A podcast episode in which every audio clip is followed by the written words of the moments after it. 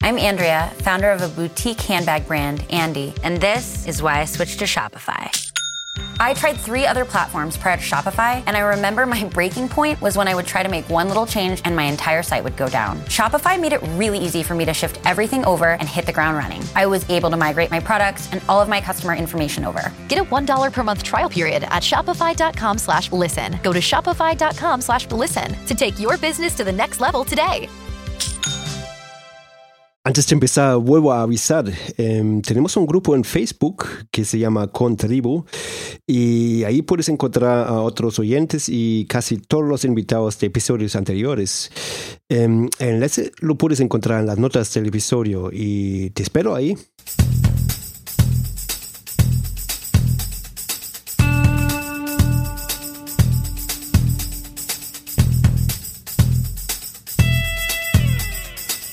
Bienvenido a Concast, el podcast de marketing digital para emprendedores, pymes y startups.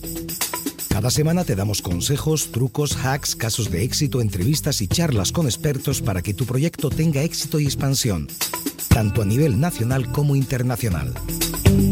Y aquí está tu anfitrión alemañol, Gabriel Andino.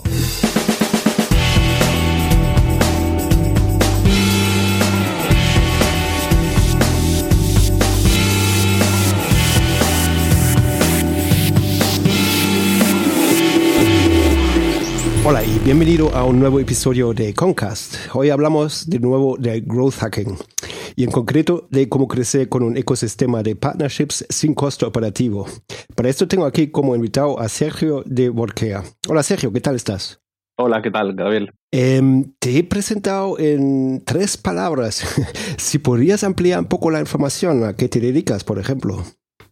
Bueno, sí, básicamente me dedico al growth hacking. Estoy como responsable de Workea, que es un recomendador de, de empleo. Y growth hacking, eh, como muchos de los que nos están escuchando, es conseguir el máximo de resultados con el mínimo de recursos que empleados. Básicamente es eso en, en términos de growth hacking de marketing. Y bueno, esto sería mi primera pregunta, ¿no? ¿Cómo, cómo ¿Mm? defines a growth hacking? Entonces, tú, si tu definición eh, va vinculada con el presupuesto también, de una forma, ¿no? Sí, con la eficiencia, con el presupuesto, ¿no? Y también ser un perfil híbrido, uh -huh. de tener conocimientos técnicos y tener conocimientos también de, de, marketing, ser un puente entre el departamento técnico y el departamento de marketing o de operaciones. Pero tú lo ves un poco también como encontrar nichos y huecos dentro del marketing, por ejemplo, o... Eh, también puede ser, puede ser. Evidentemente, cuando estás buscando la eficiencia y la rentabilidad, tienes que buscar nichos. Una de las cosas que, he hecho en las startups o que he fundado, cofundado o en las empresas en las que he trabajado ha, ha, ha sido encontrar nichos para obtener la máxima rentabilidad, por supuesto. Muy bien. Y, y, bueno, hoy hablamos eh, en concreto de cómo crecer con un ecosistema de partnerships eh, sin costo operativo. Y a nuestros oyentes, lógicamente, les interesa sobre todo lo de sin costo operativo. Eh, cuéntanos un poco de eso. Bueno, básicamente, eh, lo que yo recomiendo es para, para, para empezar es, es, cómo crecer y yo recomiendo es, crecer primero con partners. Es decir, es decir, cuando la gente quiere crecer muchas veces o tira de músculo financiero o quiere crecer solo con su empresa yo recomiendo crecer en, con un ecosistema de partnerships, ¿no? Entonces, identificar primero cuáles son tus eh, no competidores, no ver a los competidores como tales, sino verlos como posibles, como potenciales partners. Uh -huh. Y cuando ves a los competidores, ya los ves como partners, identificar cuáles son sus debilidades y cuáles son sus fortalezas. Uh -huh. Y unas, unas veces las tienes identificadas y cuáles son las tuyas, las propias, intentar eh, establecer vínculos con ellos, ¿no? Es decir, pues cómo puedes apoyarles o cómo puedes ellos, cómo, cómo pueden ellos también a ayudarte, ayudarte a ti. Entonces a partir de ahí, pues escalar, ¿no? Escalar también a nivel nacional y a nivel internacional. Nunca serás tan grande como, como el ecosistema de tus partners. ¿Y nos puedes dar algún ejemplo de partners sí. en concreto?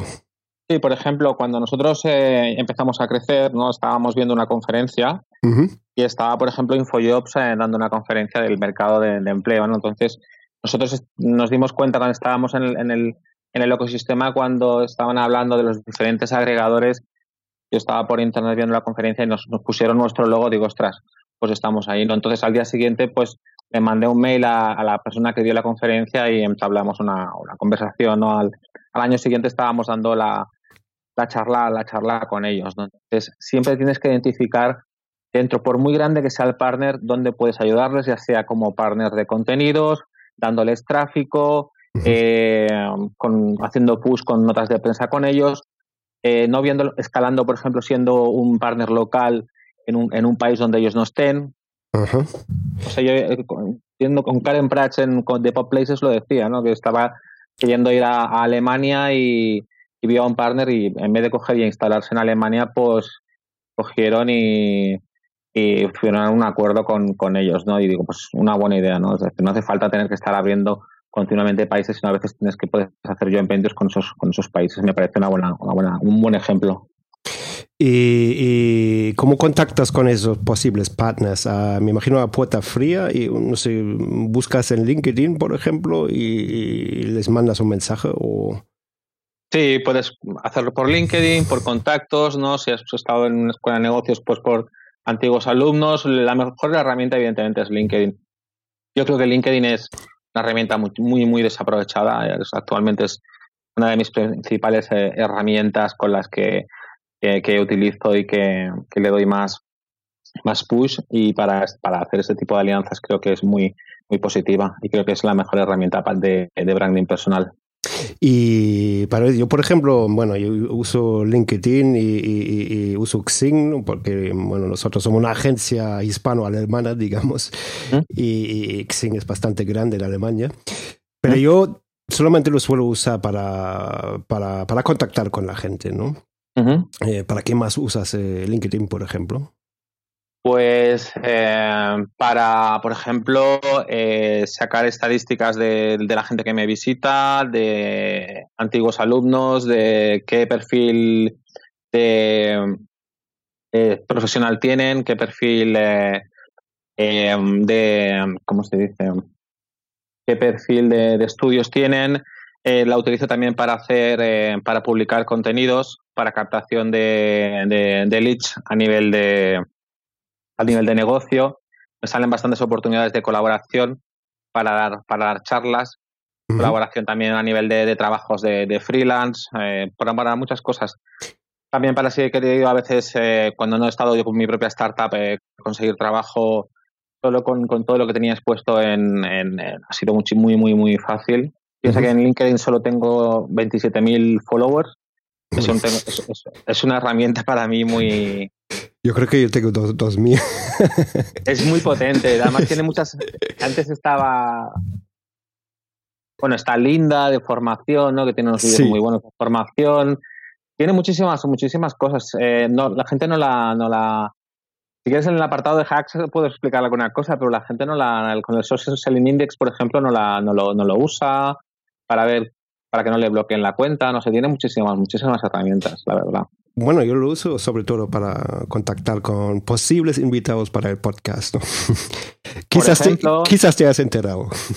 sí, sí, por ejemplo, ¿no? O sea, para, para conseguir, por ejemplo, que ahora lo han quitado, había una, una prestación que podías ir segmentando a la gente para hacer conferencias, por ejemplo, offline, ¿no? Con Eventbrite y con, y con LinkedIn, por ejemplo, y podías conseguir de 50 a 100 personas por, para conseguir conferencias, o sea, asistentes a conferencias. Se pueden hacer muchísimas cosas con LinkedIn, ¿no? Pues la gente no, no la utiliza. Y pero no, gente. No, ¿no, crees que últimamente hay mucho, mucho ruido en LinkedIn? Como, no diría spam, pero sí hay muchos mensajes no adecuados, por ejemplo. Sí, sí, sí. Yo creo que la, cuando una herramienta se masifica y se abre por las colas, ¿no? Por el long tail, pues empieza un poco a, a devaluarse un poco. Mm, muy bien. Y, bueno, volvemos un poco al, tema de hoy. Eh, como quizás sabes, eh, nuestra audiencia consiste sobre todo en eh, pymes y startups y por desgracia la mayoría tiene una cosa común, eso es poco presupuesto, poco presupuesto para marketing también. ¿Y, y, ¿qué, consejo darías a una pyme o startup mm, para crecer o para growth hacking o no sé? ¿Tienes algo yo, ahí a mano? Yo soy de Barcelona, que allí el PYME está muy, muy desarrollada. Y eh, siempre quieres llegar al número uno del mercado, ¿no? Pero a veces lo que tienes que hacer es desarrollar una estrategia de, para llegar al número dos y número tres para después llegar al número uno, ¿no? Mm. Entonces yo lo que haría, pues, hacer un benchmark de, de número dos o número tres, ¿no? Y, por ejemplo, establecer una, una estrategia de contactar, ¿no? Para, de prospecting con, con, con LinkedIn, ¿no? Entonces, es lo que te digo, ¿no? Establecer una, una serie de alianzas con los número dos, número tres o número cuatro del mercado para después llegar al, número uno, ¿no? Siempre te van a hacer mucho más caso cuando ya tienes cerrados acuerdos con los, número dos, número tres. Nosotros cuando empezábamos, que no teníamos a nadie, empezamos a, establecer alianzas con los dos números dos o número tres, ¿no? Del, del mercado. Ya cuando empezamos a ganar volumen, ya nos empezaron a hacer gente, eh, eh, caso gente como infoempleo, cosas así. otra, de las cosas para la gente que, que trabaje en online es que no dejen de, de lado el offline, que es súper importante las, las, estrategias cross-selling funcionan muy bien y más en, startups. ¿no? Entonces, no lo dejen de lado este tipo de alianzas porque aunque estemos en, en online, las, las estrategias offline y más en startups funcionan muy bien. Esa es siempre mi eh, pregunta favorita, ¿no?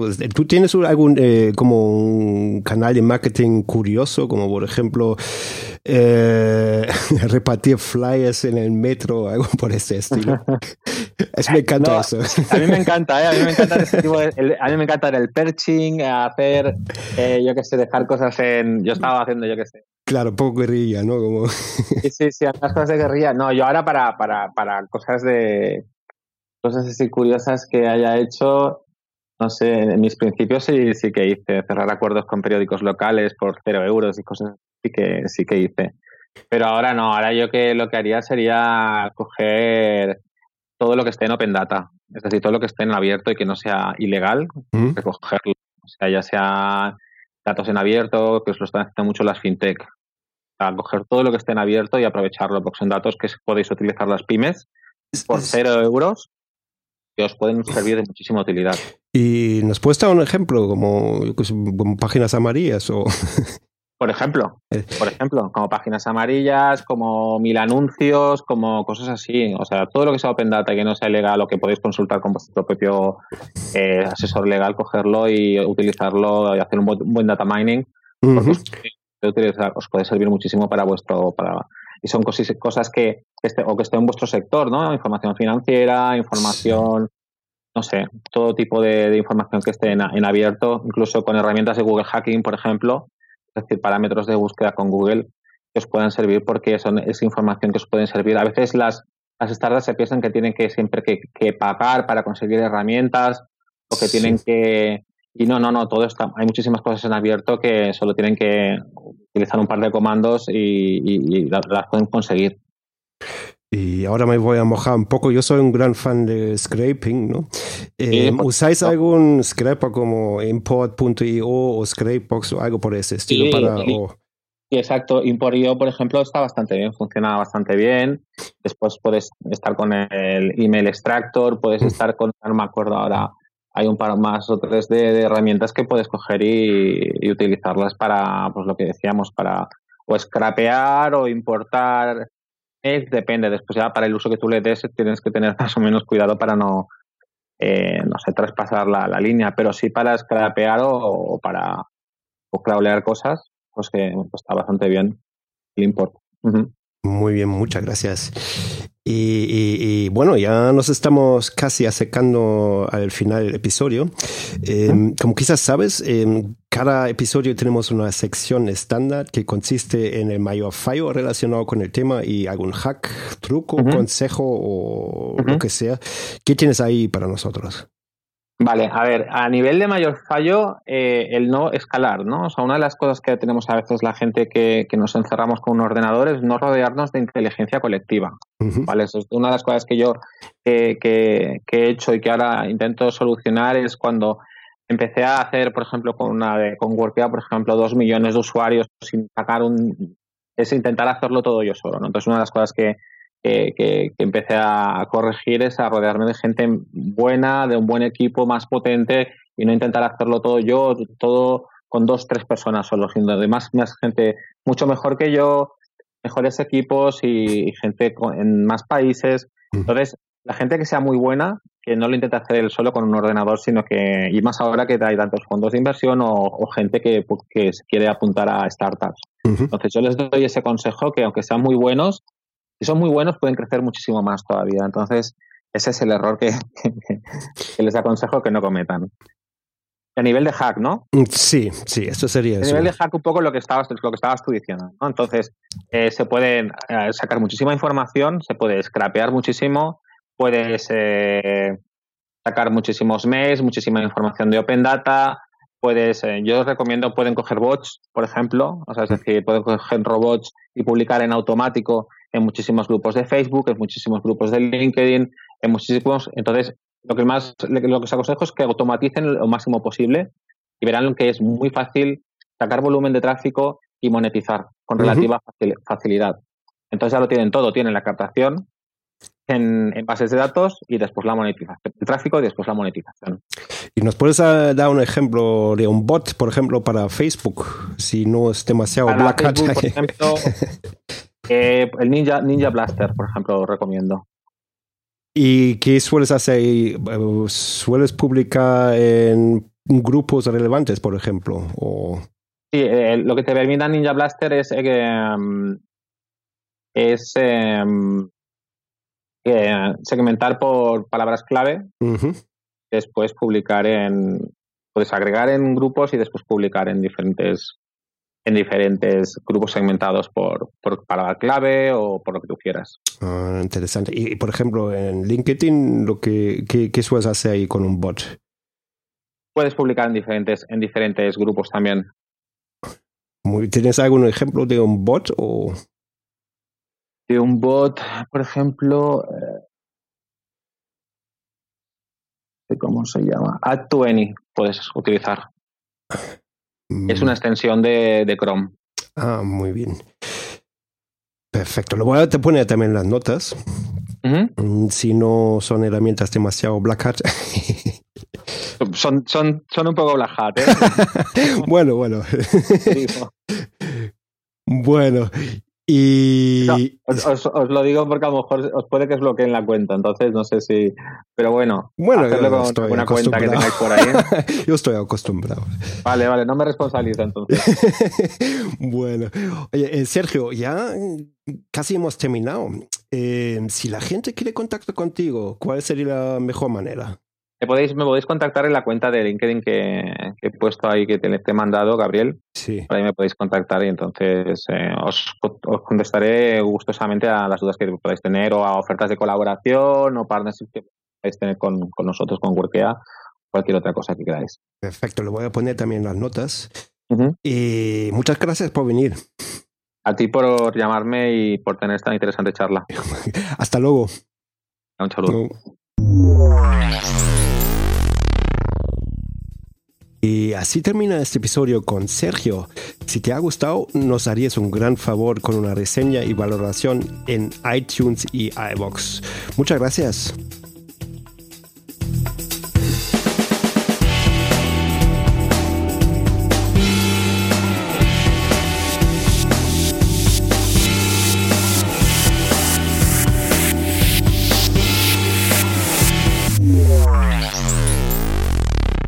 Dale más potencia a tu primavera con The Home Depot. Obtén una potencia similar a la de la gasolina para podar, recortar y soplar con el sistema OnePlus de 18 voltios de Ryobi desde solo 89 dólares. Potencia para podar un tercio de un acre con una carga. Potencia para recortar el césped que dura hasta dos horas. Y fuerza de soplado de 110 millas por hora. Todo con una batería intercambiable. Llévate el sistema inalámbrico OnePlus de 18 voltios de Ryobi. Solo en The Home Depot. Haces más. Logras más.